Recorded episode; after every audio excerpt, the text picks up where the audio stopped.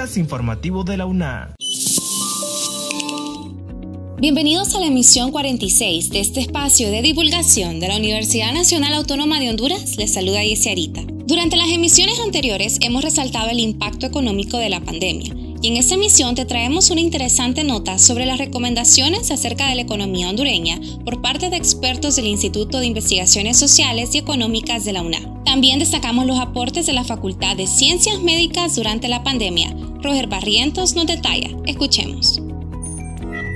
La pandemia que hoy afecta a millones de personas en el mundo ha obligado a autoridades de distintas instituciones a tomar decisiones que posiblemente jamás estuvieron en sus imaginarios. En el caso de la Universidad Nacional Autónoma de Honduras, sus autoridades, con la finalidad de continuar con su quehacer académico, de investigación y vinculación, han destinado grandes esfuerzos, muchos de ellos desde la virtualidad y otros en el campo de batalla. La Facultad de Ciencias Médicas es una de las unidades de la máxima casa de estudios del país país, que con muchas dificultades han continuado sirviendo a la sociedad a través de sus más de 200 médicos residentes, quienes se encuentran en la primera línea de batalla contra el COVID-19, a quienes, mediante donaciones temporales, han tratado de proteger con equipo de bioseguridad. Por otra parte, la Facultad de Ciencias Médicas, por determinación del Consejo de Educación Superior del país y con el propósito de proteger a los estudiantes así como a sus familias, retiró a los universitarios en práctica, mientras no se les dota de material y equipo de bioseguridad, situación que también ha ocurrido en otros países. Otro aporte invaluable de esta unidad es su activa participación en el Comité Técnico Institucional de Promoción y Prevención del COVID-19 de la Alma Mater, primera instancia de esta índole creada en el país, en la que participan en su mayoría profesionales de la salud, siendo del Departamento de Salud Pública uno de los más activos, pues realizan análisis de los datos brindados a través del gobierno para la elaboración de curvas y proyecciones del virus en el país, lo que representa una de las contribuciones más significativas en el aspecto científico. Aunque la crisis ha golpeado fuertemente muchos países, siempre es importante reconocer lo positivo que se puede obtener de estas circunstancias y en este sentido, el decano Valle detalló las enseñanzas que esta pandemia está dejando en la academia y de manera específica en el área de las ciencias médicas, en la que se han generado importantes clases de discusión de casos y a su vez fortaleciendo los vínculos entre instituciones de educación superior de la región, por todo lo que esta facultad ha aportado al país, sobre todo en estos tiempos tan difíciles, las autoridades universitarias extienden su más sentido agradecimientos al equipo humano de esta importante unidad académica, que día a día hace posible que la institución líder en educación superior de Honduras continúe cumpliendo su rol constitucional de servir a la sociedad hoy más que nunca.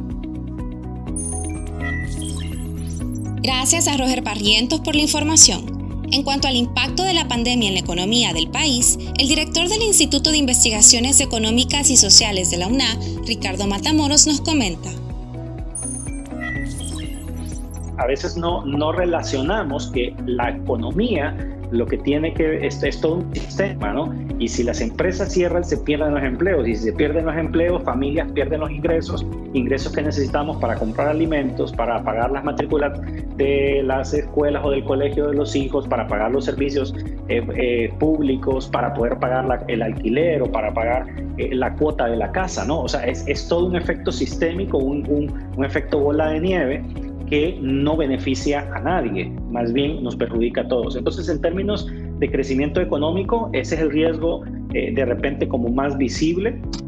Ya el, ya el Banco Central hizo una, una estimación que entre 7 y 8% sería la caída. Como Instituto de Investigaciones ya lo habíamos anunciado eh, eh, con meses de anterioridad, ¿sí? en la estimábamos en aquel momento una caída del 6%. Y esto, estamos en un momento eh, tan difícil que en cualquier momento estas cifras y estos pronósticos pueden, pueden cambiar, ¿no? Y pueden cambiar a peor.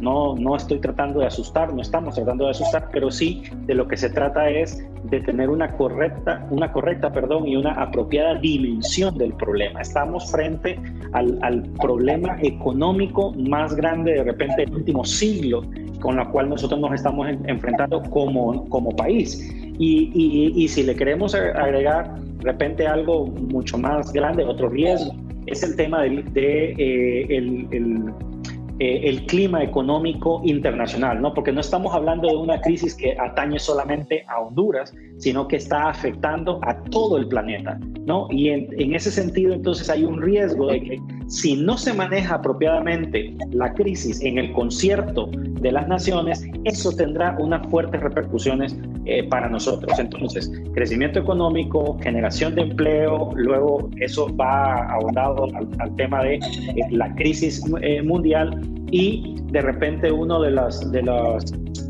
alarmas, por ejemplo, más ah, fuertes que se han dado en este contexto y es el crecimiento de, la, de los índices de pobreza.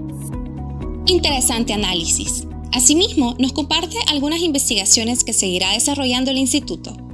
Quisiera resaltar que también eh, el auditorio puede ingresar a la página del instituto y encontrar una investigación que se llama eh, Buenas Prácticas Municipales, donde investigamos eh, buenas prácticas precisamente en el manejo de la pandemia y una ruta, algunos lineamientos hacia una ruta de reactivación económica desde la perspectiva de los gobiernos locales. Así que esa es otra investigación también que eh, el público podrá encontrar en nuestra página web. Eh, para los próximos meses, ¿qué es lo que viene? Ya estamos eh, concretando, afinando detalles junto con la Dirección de Investigación Científica. Para, vienen dos macroinvestigaciones también bajo este mismo esquema, resultados nacionales, pero también con informes regionales, ¿no? alcanzando las dos, los dos niveles de resultados. Un eh, segundo diagnóstico de sistema de mercado